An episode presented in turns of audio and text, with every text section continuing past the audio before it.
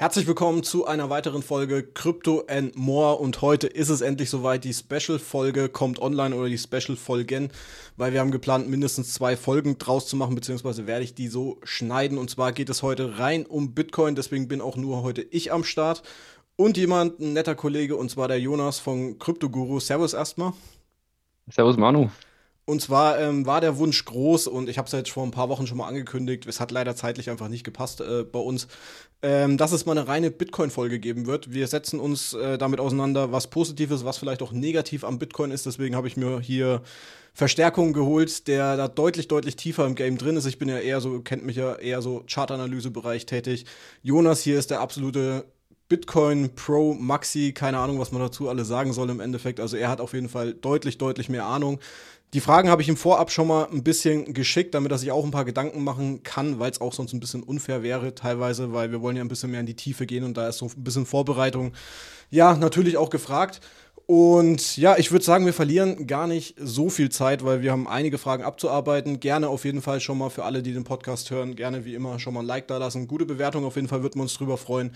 Und ansonsten, ja, fangen wir doch mal an mit kleiner Vorstellungsrunde. Stell dich einfach mal vor, Jonas. Ja, Servus an alle Zuhörer. Ähm, ich bin Jonas, Mitgründer von CryptoGuru und ja, vor ungefähr zehn Jahren habe ich mich das erste Mal so richtig mit Finanzen ausgesetzt, da die breite Palette mal durchprobiert, was es da alles gibt, von Aktien, ETF, auch CFD, Hebelprodukte ausprobiert, also auch hochspekulative Sachen. Und irgendwann bin ich dann 2017 auf Bitcoin gestoßen und habe da auch eine gewisse Lösung von bestimmten Problemen gesehen, die wir heutzutage einfach in der Gesellschaft haben bin dann auf mein direktes Umfeld zu und habe da auch zwei von meinen besten Freunden damals überzeugen können von der ganzen Thematik. Die haben sich da dann auch reingefuchst und wir haben uns dann dafür entschieden. Dann 2017, Ende 2017 hatten wir den Bullrun und danach ging es auch schnell wieder runter. Und da haben wir eben auch viel Geld in bestimmten Altcoins verloren. Und aus dem Grund haben wir uns dann nach dem ganzen Bullrun, so 2018, dazu entschieden, wir wollen eine Website machen in Richtung Aufklärung und da ist das Projekt CryptoGuru entstanden. Ähm, 2019 haben wir dann die Firma gegründet und haben dann anfangs zu dritt angefangen, Artikel zu schreiben. Ähm, ja, viele kennen bestimmt unsere Website. Äh, seit dem Bullrun 2020 haben wir über 100.000 Klicks im Monat. Also da kommt einiges rum. Also wir sind über eine Million Klicks im Jahr im Schnitt. Jetzt merkt man natürlich, dass es ein bisschen runtergeht. Wir haben ja aktuell den Bärenmarkt. Aber wir haben trotzdem eine konstant gute Reichweite in dem, in dem Kryptobereich hier in Deutschland. Und ja, unsere Produkte, die wir hauptsächlich haben, sind eben das Newsportal, wo eben auch äh, die meiste Reichweite herkommt. Ähm, dann haben wir mit Manu zusammen äh, den Trading Campus aufgebaut. Äh, erst äh, irgendwann Manu mit Chartanalysen in quasi bei CryptoGuru integriert und das hat dann super geklappt. Zwischenzeitlich äh, ist das einfach eine eigene, eigene Sparte bei uns, die der Manu komplett selbstständig mehr oder weniger managt diese Trading-Sparte eben und da haben wir eben auch das Produkt im Trading Campus dann irgendwann aufgebaut. Ähm, genau, und jetzt äh, als neues Produkt haben wir ein Bitcoin Mentoring aufgebaut, wo man quasi wirklich den Leuten Stück für Stück ähm, an die Hand nimmt und Intensivberatung macht. Genau, gehen wir später aber noch ein bisschen mehr darauf ein. Also wir gehen schon stark Richtung Bildung aktuell und versuchen da wirklich äh, auch den Sinn von CryptoGuru irgendwie zu treffen, den wir am Anfang eben versucht haben mit äh, Aufklärung von Leuten, dass die eben nicht auf irgendwelche Betrügereien reinfallen und der Manu ist da ja absolut äh, Vorreiter, setzt sich da auch stark für ein, eben gegen solche Projekte auch eben keine Werbung zu machen, sondern da wirklich aufzuklären. Und genau deswegen ist da auch eine coole Zusammenarbeit zwischen uns. Ja. Ist auch wichtig heutzutage, beziehungsweise in der jetzigen Phase auch, wie du gesagt hast, im Bärenmarkt jetzt, vor allem äh, sich auf die wichtigen Projekte zu konzentrieren. Und das war halt eben auch ein Wunsch der Community, dass wir eben das ganze Bitcoin-Thema mal ein bisschen näher auseinandernehmen, weil halt doch immer wieder Fragen da sind, vor allem für Neulinge. Wie steige ich überhaupt in den Kryptomarkt an? Macht Bitcoin überhaupt Sinn? Was ist Bitcoin überhaupt? Natürlich, das wird nochmal viel ausführlicher dann bei dir im Endeffekt im 1 zu 1 dann erklärt. Aber wir wollen euch heute zumindest heute und vielleicht dann nächste Woche auf jeden Fall noch Einblicke geben, was Bitcoin überhaupt ist. Und das ist jetzt erstmal so, glaube ich, auch die erste Frage. Was ist Bitcoin überhaupt? Kann man das äh, in einfachen Worten so für jeden da draußen, sage ich mal, äh, ganz gut zusammenfassen? Also man kann schon in zwei Sätzen zusammenfassen. Das Schwierige ist nur die Bedeutung wirklich ähm, auf die heutige Welt wirklich zu interpretieren. Also Bitcoin ist prinzipiell das erste dezentrale Netzwerk, also wirklich ein unabhängiges Netzwerk, das ohne zentrale Partei läuft und das ist eigentlich auch schon der Fakt dahinter. Das Interessante ist nämlich heutzutage, jedes Zahlungsnetzwerk weltweit, das, da ist immer eine Firma, eine zentrale Partei hinten dran. Und Bitcoin war, hatte auch eine sehr lange Entwicklungsgeschichte davor, bevor Bitcoin rauskam, aber Bitcoin ist tatsächlich das erste Netzwerk, das ohne Vertrauen in irgendwelche anderen Menschen funktioniert. Und das Ganze funktioniert neben, eben durch eine dezentrale Lösung. Und diese Kombination aus dezentral und Vertrauen, das stellt eigentlich Bitcoin dar. Ähm, genau. Und dezentral heißt eben, das ist nicht zentral geführt, sondern von allen Teilnehmern auf einmal äh, kontrolliert. Das heißt, wir haben jeder Teilnehmer weltweit, der kann sich heute dafür entscheiden, er macht da mit. Und es ist eben nicht so, dass man da irgendwie äh, eine, eine Firma im Hintergrund hat. Und das ist eigentlich das Wesentliche, dass Bitcoin von allen anderen Systemen auf der Welt unterscheidet. Und genau, wir haben eben einen Konsens zwischen den Teilnehmern, ne, eine Übereinstimmung. Und äh, das Interessante, was wir da auch noch haben, ist eben, dass Bitcoin auf einer Art knappen Geld basiert. Also wir haben eine Inflation im Hintergrund, also es werden neue Bitcoins in Umlauf gegeben, wenn wir es auch heute bei Euro und so weiter kennen. Ähm, allerdings ist es so, dass die Inflation fällt. Das heißt, wir haben alle vier Jahre eine Halbierung dieser Inflation. Viele sagen, Bitcoin ist deflationär. Ich würde sagen, Bitcoin ist Fall, hat eine fallende Inflation, ne? weil wir haben eine Inflation, aber sie fällt und dadurch hat man auch, äh, wenn man sich das Ganze wirklich nur auf äh, der, der Einheitsbasis anschaut, von diesen Bitcoins, die knapp sind, im Vergleich zu Gold auch, hat man hier einen optimalen Gegenspieler, weil, Gold hat eben auch eine gewisse begrenzte An Einheit, die eben auch mehr oder weniger mit einer fallenden Inflation zusammenhängt, wobei die bei Gold deutlich weniger fällt. Also es wird immer weniger Gold gefunden, aber es ist eben nicht so, dass wir in einem Vierjahreszyklus die Halbierung haben, bei Bitcoin. Und das ist eigentlich Bitcoin. Oh. Ja, und vor allem auch, dass es dadurch halt auch als digitales Gold im Endeffekt auch bezeichnet würde. Also in der heutigen Zeit zumindest. Wird zumindest ja, oft so bezeichnet. Definitiv, ja. Da ist es aber auch oft so, ne, wir haben ja den Goldstandard mal gehabt vor ja, ungefähr genau 50 Jahren, also 1973 ja. wurde er wirklich entkoppelt ne, vom US-Dollar, das, das, Gold als Rohstoff und äh, dadurch ist da eben auch dieser Bezug, so ist eigentlich Bitcoin auch entstanden, durch diese, diese Zurückgang vom, vom Staat eigentlich von Gold, ne, diese Abkehr davon, diese zentrale Maßnahme vom Staat. Dadurch äh, haben sich bestimmte Gruppierungen zusammengeschlossen und versucht, was Dezentrales zu entwickeln. Ne? Und so ist Bitcoin letztendlich aus dem Goldverbot eigentlich auch entstanden in irgendeiner Form. Ja. Genau. Gut, perfekt. Und was man auch dazu sagen muss, es gibt nur 21 Millionen. Auch ein ganz, ganz wichtiger Faktor natürlich. Genau, stimmt, habe ich gerade gar nicht gesagt. Ja. Begrenzte ja. Anzahl Genau. Ja. Ja. ist eigentlich mit so der wichtigste Faktor, wenn man so sich die ganzen Altcoins mal anguckt oder so, wo es teilweise wirklich, ich glaube, Worldcoin oder sowas, aber manche Coins gibt es ja wirklich unendlich. Also werden immer wieder neue äh, Coins generiert im Endeffekt. Und bei Bitcoin ist es wirklich 21 Millionen und fertig. Mehr wird es niemals geben. So ist es, so ist es. Deswegen diese, diese feste Inflation auch, das ist auch eine gewisse Konstante.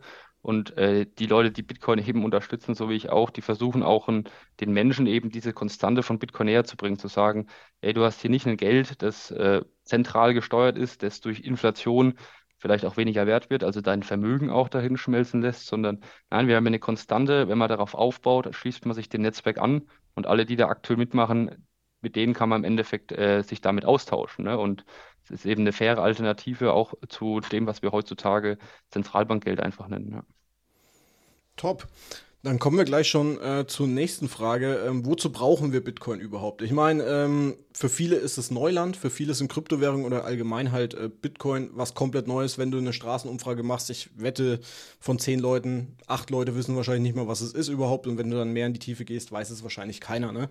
Deswegen ist ja auch so eine ganz wichtige Frage, wenn man es den Leuten äh, da draußen auch erklärt, wozu brauchen wir die ganze Geschichte eigentlich? Warum behalte ich nicht einfach meinen Euro, meinen US-Dollar oder was weiß ich, was es da draußen komplett inflationär natürlich noch so gibt. Ja, prinzipiell, wir werden ja alle in das System hier heutzutage reingeboren. Ich meine, wir beide kennen das auch nicht anders. Äh, den Euro, ne, es ist, es ist inflationär, die Zentralbank oder der Staat entscheidet letztendlich, äh, dass große Geldmengen in Umlauf gebracht werden. Das heißt, wir werden da reingeboren, wir haben keinen Einfluss, Einfluss auf, auf die Recheneinheit, die wir benutzen. Das heißt, wenn du heute Geld verdienst und in den Supermarkt gehst und damit dir verschiedene Produkte kaufen möchtest und wir eben, was wir gerade auch stark äh, erleben, äh, ist diese Inflation, ne? diese Preisanstiege.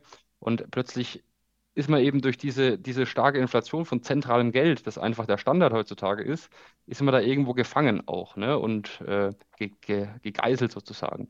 Ähm, Bitcoin ermöglicht, ermöglicht da eben die Garantie, dass es nur diese 21 Millionen Bitcoins gibt.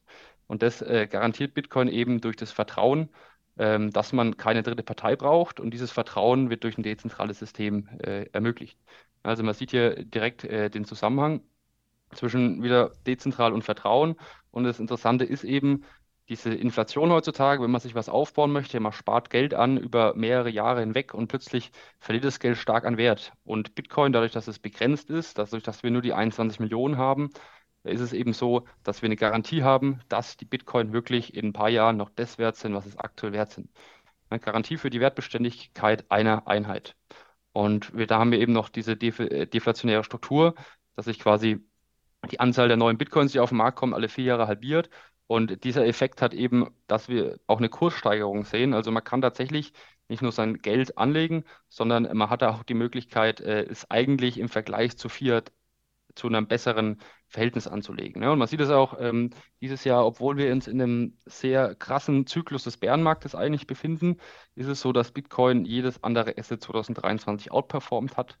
Genau, und das ist äh, eine absolut interessante Tatsache, obwohl wir ja eigentlich vom Top immer noch, äh, du wirst besser, wahrscheinlich so 60 Prozent aktuell runter sind. Ne? Also so ja, kommt hin, auf jeden Fall. Ja, genau. Und äh, deswegen Bitcoin ist im Endeffekt ein Wertschutz. Ne? Alle vier Jahre hast du die Garantie, die Bitcoin werden weniger. Es gibt weniger Bitcoin verteilen sich auf dem Markt. Das heißt, die, kleinst, die kleine Anzahl eines Bitcoins verteilt sich stärker und dadurch äh, hat man eben am Ende eigentlich auch einen Gewinn im Vergleich zu Fiat. Und man kann wirklich sein Geld damit sichern und sogar noch einen Gewinn ähm, ja, ja, wenn man sich zumindest an die Schwankungen dran gewöhnt. Das ist immer für ganz, ganz äh, viele, war für mich damals auch Neuland gut. Ich bin in den Bullrun reingekommen dann denkt man, okay, alles steigt und sowas, aber man muss natürlich auch echt dazu sagen, äh, natürlich, die letzten Halving ist es immer wieder gut gegangen. Eine Sicherheit zu 100% wird es niemals geben. Das kann dir niemand versprechen, dass das Ding äh, 100% in einem Jahr steigt oder sowas. Aber die letzten Richtig, Halvings haben es immer wieder gezeigt. Bitcoin hat immer wieder sein Alltime-High getroffen. Man muss aber auch damit rechnen, dass es Kurskorrekturen, ihr seid jetzt mal im Bärenmarkt, hat man jetzt eine Korrektur, ich glaube, von 70% dieses Jahr gehabt damit muss man im Endeffekt äh, einfach auch leben, beziehungsweise darauf muss man sich auch einstellen, wenn man Bitcoin hodelt und natürlich auch viele andere Altcoins. Richtig, deswegen ist es auch falsch, alles auf einen Zug zu setzen oder alles nur auf den Kryptomarkt zu setzen. Äh, es ist eben auch so, wenn man das jetzt auch nochmal den Vergleich zu Gold herzieht, die Menschen, das hat man auch immer in der Geschichte gesehen, die geben immer ein schlechteres Geld aus ne, und die tun das gute Geld eigentlich horten. Das heißt zum Beispiel, wenn du dir heute ein bisschen Gold kaufst, dann wirst du ja nicht damit in den Supermarkt rennen und es ausgeben, sondern du willst dich darauf fokussieren, das für die nächsten Jahre anzusparen. Also es ist wirklich eine Sicherheit, ein Saving sozusagen. Ähm, wenn du das Ganze jetzt zu Bitcoin rüberbrichst, dann ist es eben das Gleiche. Ne? Wenn du jetzt alles in Bitcoin steckt, was man hat, und man möchte sich morgen ein Auto kaufen, dann kann man eben das schlecht verkaufen, weil man eben innerhalb von diesen vier Jahren aktuell noch starke Schwankungen hat. Ist, deswegen ist es immer sinnvoll, nie alles auf ein Pferd zu setzen und immer auch natürlich Euro im, auf, auf der Bank zu haben, einfach weil man auch immer investieren muss in irgendeiner Form, ne? sei es ins Konsummittel, sei es für Essen oder wenn eben mal das Auto kaputt geht. Ne? Und deswegen ist es eben auch wichtig, wenn man wirklich äh, Bitcoin in irgendeiner Form anfängt zu kaufen, kleine Mengen zu kaufen und sich darauf zu fokussieren, die nicht zu verkaufen, weil man die eben als Sicherheit äh, haben möchte. Ne? Und deswegen muss man da auch für sich selbst die Balance finden einfach. Ne?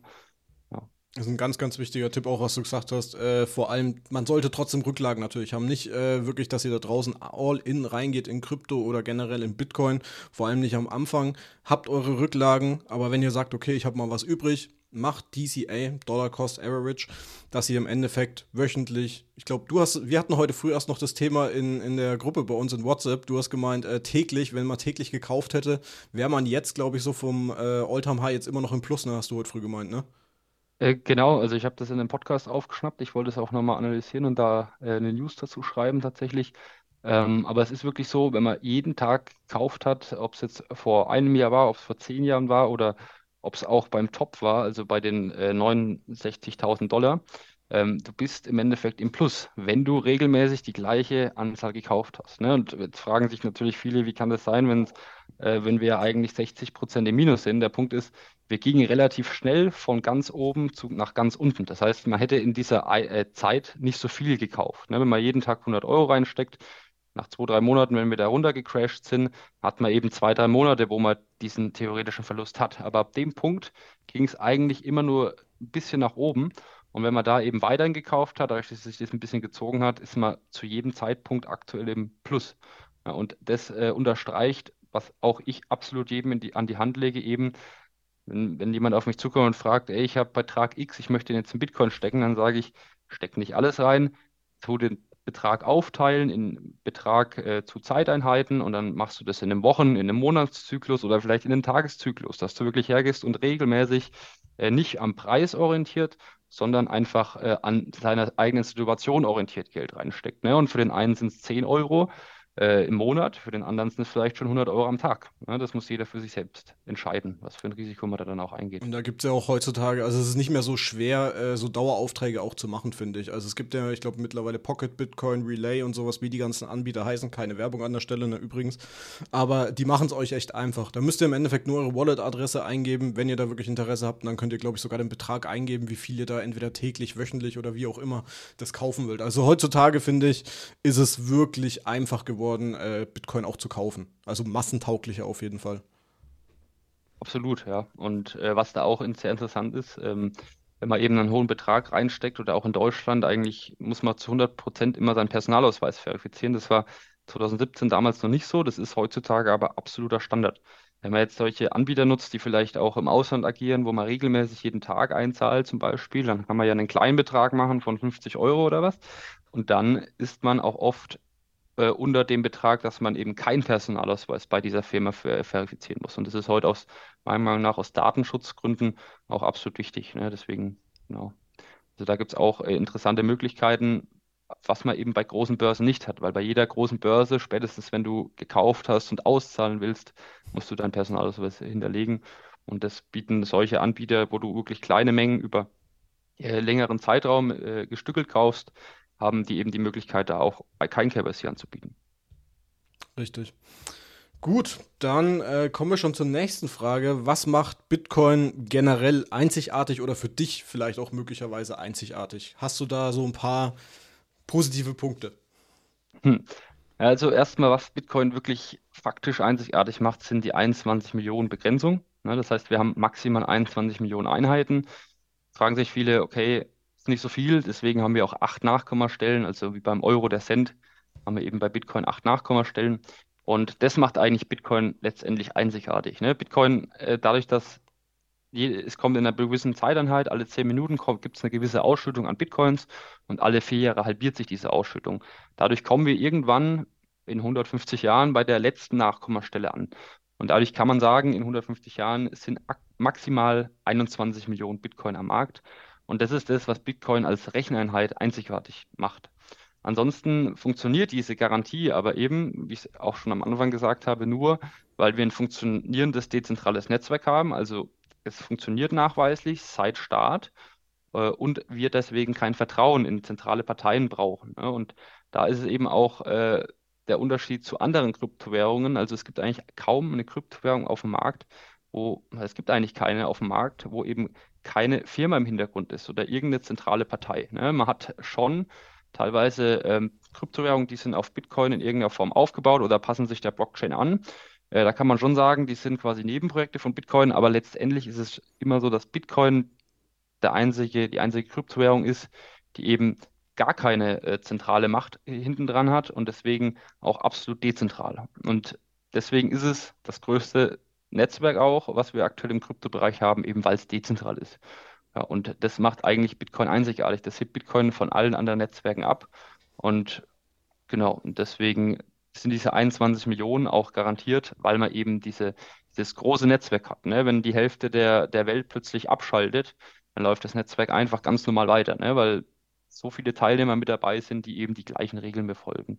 Und das gab es vor Bitcoin noch nie und deswegen ist Bitcoin auch letztendlich das größte Netzwerk, das vertrauenswürdigste und Vergleich, wenn man es jetzt mit anderen äh, dezentralen Netzwerken vergleicht, ist es ja das dezentralste, weil es das größte ist. Und deswegen ist es auch eigentlich das ultimative dezentrale Netzwerk in der aktuellen Situation. Wenn in fünf Jahren anderes dezentrale Netzwerk größer wäre als Bitcoin, also sicherer auch, stärker verteilt, dann würde ich, wäre das dann das größere, bessere Netzwerk. Aber aktuell ist es eben so, und das zeigt auch die Geschichte, kann jeder die Charts sich anschauen. Kein Netzwerk ist so groß geworden wie Bitcoin, deswegen ist das auf jeden Fall größtes dezentrale Netzwerk. Ja. Und es steigt täglich. Ich glaube, jeden Tag kriege ich in irgendwelchen Telegram-Gruppen, oh, wir haben schon wieder einen neuen äh, Rekord bei der Hashrate erreicht und sowas. Also steigt trotz Bärenmarkt und das muss man ja auch mal. Ich glaube, das ist mittlerweile um 400 Prozent gestiegen, im Gegensatz sogar zum Bullrun-High. Also man muss schon sagen, Bitcoin mhm. hält sich auch in einem Bärenmarkt sehr, sehr stark weiterhin. Und, ja, absolut, absolut. Und ein wichtiger Punkt. Mal, ist, ja, sorry. Hm? Nee, sag weiter. Ich denke mal, das ist auch die Akkumulationsphase einfach, ne?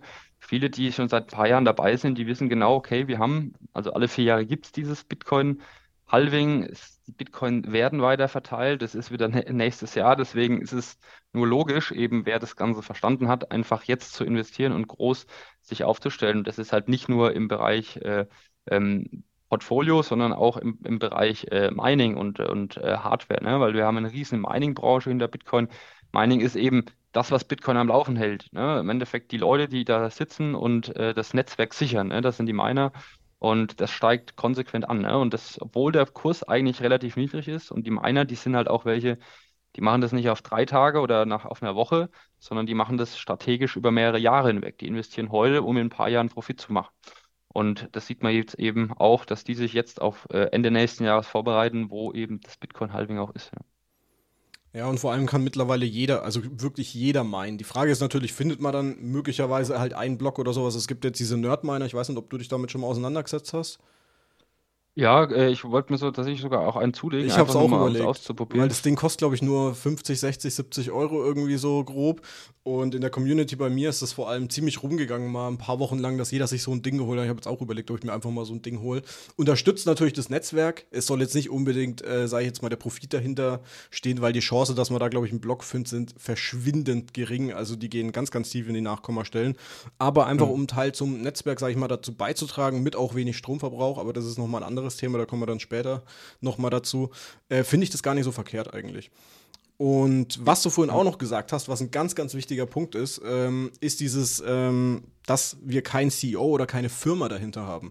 Das ist, finde ich, auch ein Punkt, den unterschätzen viele, weil wir hatten, boah, jetzt lass mich lügen, wann war das mit XRP? Vor drei, vier Monaten, SEC-Entscheidungen, sowas ist XRP ein Wertpapier. Jeder hat es mitbekommen.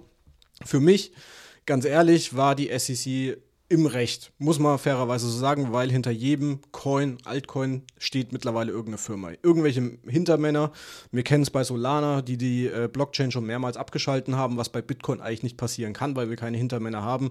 Und da gibt es mittlerweile 22.000 Kryptowährungen. Irgendwelche Firmen oder Leute sind immer dahinter. Und das ist ein ganz, ganz großer Vorteil, den Bitcoin eben hat, dass es nur durchs Netzwerk läuft und wir zwar einen Erfinder haben, Satoshi Nakamoto, den kein Mensch kennt. Wir wissen nicht, ob es eine Person ist, es waren mehrere Personen wahrscheinlich aber die im Endeffekt untergetaucht sind. Es gab zwar immer wieder Leute, die gesagt haben oder behauptet haben, ja, sie sind Satoshi Nakamoto, aber ich glaube, nach so vielen Jahren, da brauchst du schon richtig fette Beweise, um irgendwie mal zu sagen, ey, ja, ich bin wirklich der Typ, ne? Was dann wiederum mit Bitcoin passieren würde, ist ein anderes Ding. Aber das könnte ich dich eigentlich auch mal fragen. Was, was würde passieren, wenn äh, Satoshi Nakamoto wirklich mal entlarvt werden würde? Ja, eigentlich würde gar nichts passieren, ne? Also zumindest im Bitcoin-Netzwerk, ne? Weil im Endeffekt ändert es ja nichts an der Tatsache. Wir haben das erste dezentrale Netzwerk, das wirklich funktioniert. Ist das größte dezentrale Netzwerk, kann jeder prüfen. Ähm, ja, deswegen, selbst wenn Satoshi Nakamoto von heute auf morgen wieder da ist, ne, also ich würde behaupten, es passiert gar nichts. Ne? Vielleicht gibt es ein bisschen Kursabrutsch, ein bisschen äh, Kurs, Kursanstieg, aber unterm Strich, das Netzwerk äh, ist ja komplett unabhängig von Satoshi Nakamoto und das ist, denke ich, auch eines der wesentlichen Dinge. Äh, da, ich meine, die Vorgeschichte von Bitcoin, die geht äh, teilweise 20, 30 Jahre lang. Ne? Und äh, das Einzige, was wir eigentlich wissen über Satoshi Nakamoto, ist, dass er das Bitcoin entwickelt hat, veröffentlicht hat und das Ganze über einen E-Mail-Verteiler gemacht hat. Er hat an verschiedene Programmierer E-Mails geschickt und hat denen das System erklärt.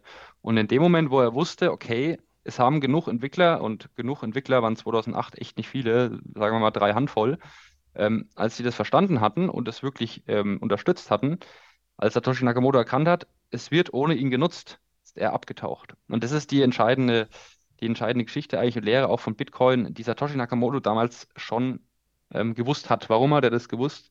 Äh, einfach aus dem Grund, wir hatten eCash eCash war auch äh, damals ja, zentral aufgebaut. Ähm, eCash war schon 20 Jahre, knapp 20 Jahre vor Bitcoin, äh, wurde das Ganze rausgegeben. Das war eine, quasi eine zentrale Währung. Ne? Also kurz nachdem das Internet rausgekommen wurde, Ähm, und Microsoft wollte das sogar in Microsoft 95 einbauen und hat denen wirklich sehr viel Geld dafür angeboten.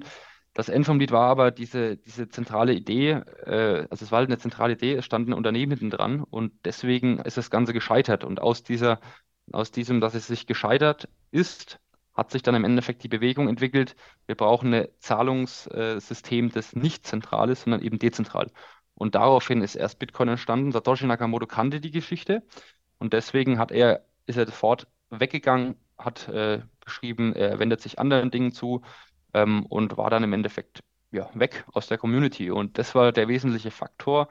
Und das ist auch der Unterschied zu allen anderen Kryptowährungen. Wir haben nämlich bei allen anderen Kryptowährungen immer jemanden hinten dran, der nicht nur eben meistens der Gründer ist oder auch der CEO oder eben eine zentrale Machtorganisation, die eben Geld einsteckt. Ja, die wollen Geld machen, die werden von dem Projekt bezahlt und allein weil sie angestellt sind bei dem Projekt, muss das Projekt irgendwie Geld abwerfen und die bezahlen. Das heißt, das gemeinschaftliche Projekt muss eine zentrale Partei bezahlen. Und das ist, den Fehler hat Satoshi Nakamoto nicht gemacht. Er ist dann tatsächlich raus, hat sich, ist untergetaucht und das war das, weshalb Bitcoin auch überhaupt groß wurde. Ne? Weil ganz am Anfang hat keiner geglaubt, dass Bitcoin funktioniert, die ersten fünf Jahre.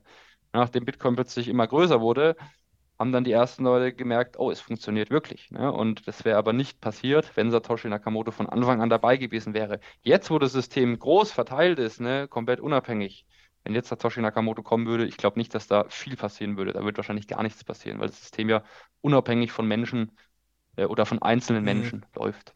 Ja. Wobei, wobei, ich schon behaupten würde, ich glaube schon, dass, äh, wenn es so weit kommen würde, was ich nicht glaube oder auch nicht hoffe im Endeffekt, äh, zumindest mal einen Kurseinbruch geben würde die Frage ist dann, äh, es hat, wie, wie du sagst, es hat keine Auswirkungen aufs Netzwerk. Das Netzwerk würde trotzdem ganz normal weiterlaufen.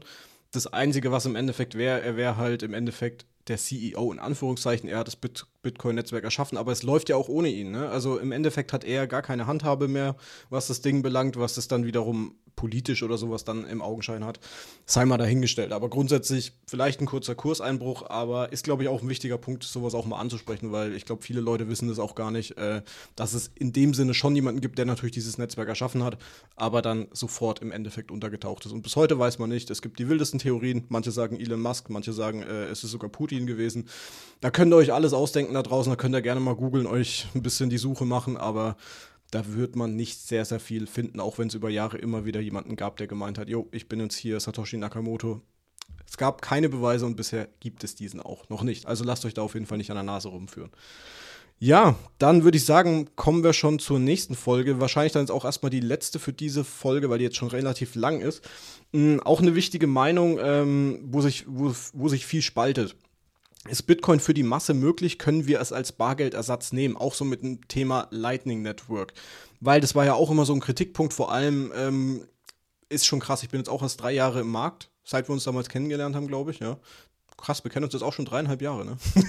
Mhm. Nur mal so am Rande. Ja, ich meine, auf Kryptojahre bezogen ist das ja auch noch nicht so, also es ist schon sehr lang, ne? Ist schon sehr lang, ja. Kryptojahre bezieht, ja. Ähm, da war ja auch damals bei mir immer so das Ding, okay, pff, ist es wirklich massentauglich? Aber seitdem hat sich auch schon echt viel getan mittlerweile. Also früher irgendwo Bitcoin bezahlen, es war mal eine Zeit lang möglich bei Tesla hat andere Gründe dann gehabt. Da kommen wir, wie gesagt, später dann noch mal ein bisschen näher drauf auf dieses Thema. Ähm, gestern oder vorgestern war, glaube ich, die News, Ferrari akzeptiert mittlerweile Bitcoin als Zahlungsmittel.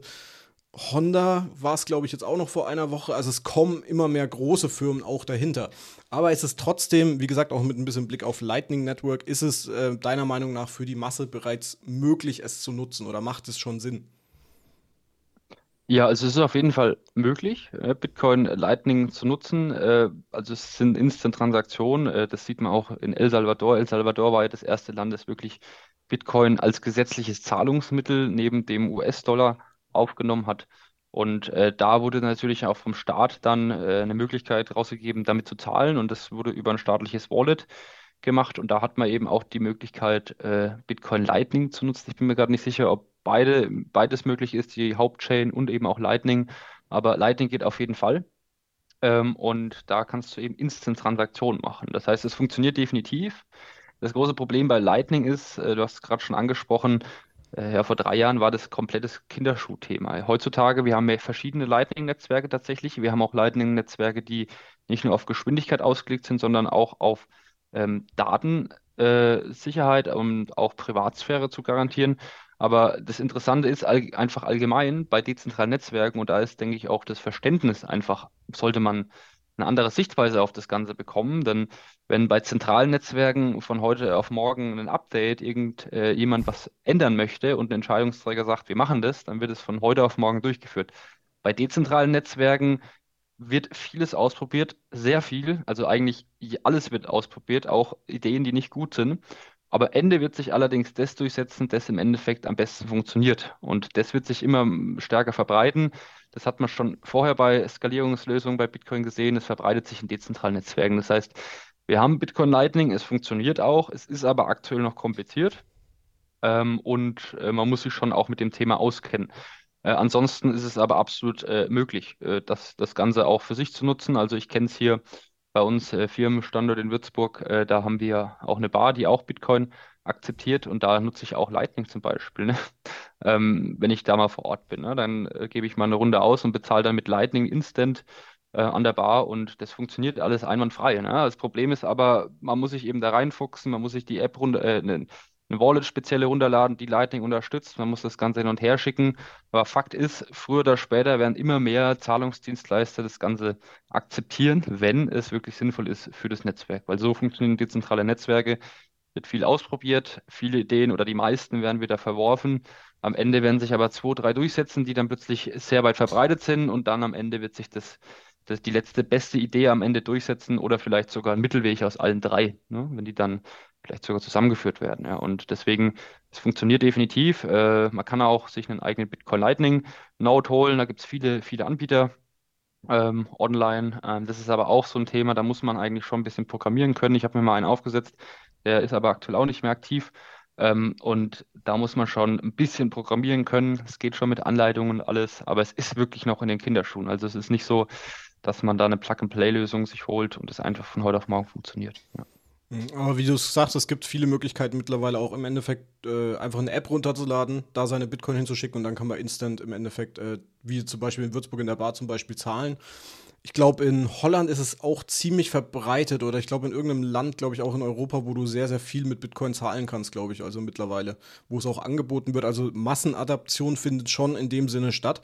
Ich stelle mir immer nur, dieser Fiat-Switch ist einfach, glaube ich, heutzutage immer noch so ein bisschen das Problem. Natürlich, du hast dann deine Bitcoin, du musst diese aber natürlich dann wieder in ganz normales, teilweise Euro, US-Dollar umwandeln. Ich glaube, das ist auch so ein Hinderungsgrund für viele, weil es halt noch keine so richtige also meiner Meinung nach noch keine richtige Lösung gibt, eben die Bitcoins dann wiederum, wenn man mal wirklich das Geld dann braucht, wiederum umzuwandeln in Euro, in äh, US-Dollar etc. pp. Ich glaube, das ist so ein Punkt, der vor allem der Massentauglichkeit derzeit, weil es halt noch kein akzeptiertes Zahlungsmittel einfach ist, nicht so wie in El Salvador, wo man im Endeffekt dann seine Miete damit theoretisch bezahlen kann. In Deutschland funktioniert es halt in den meisten Fällen. Ich sage jetzt mal zu 99,9 Prozent funktioniert es nicht, außer du findest jemanden, der im Endeffekt Bitcoin akzeptiert. Aber ansonsten, ich glaube, das ist so ein Hinderungsgrund, den wir einfach noch haben. Lightning hin und her ist top, weil du instant einfach zahlen kannst. Aber ich glaube, wir denken oder wir müssen halt einfach immer noch in Euro und US-Dollar einfach denken. Das ist einfach die Leitwährung noch. Und ich glaube, das ist einfach so dieser Hinderungsgrund einfach noch für alle. Ja, absolut. Also ich empfehle dann auch, wenn man wirklich sich überlegt, okay, man will mal eine Handy-Wallet machen, äh, wo man vielleicht einen kleinen Betrag 100, 200 Euro drauf hat, wo man dann auch gegebenenfalls, wenn man Bitcoin-Zahlungen machen kann vor Ort, dann eben auch nutzt dafür. Dann, also in Deutschland ist es ja so, dass nach einem Jahr die Bitcoin komplett steuerfrei sind. Deswegen, wenn ihr Bitcoin habt, die ihr länger als ein Jahr haltet, dann tut davon quasi nehmen. Einfach aus dem Grund, weil dann diese Direktzahlungen auch, theoretisch müsstest du die ja versteuern. Ne? Also wenn du hier Bitcoin, äh, auch wenn du da in, in der Bar eine Runde ausgibst, dann ist es so, dass du äh, diese, diese Summe versteuern musst, wenn sie innerhalb von einem Jahr gekauft wurde. Ne? Und deswegen, da empfehle ich vielen, wie gesagt, wir können hier keine Steuerberatung machen.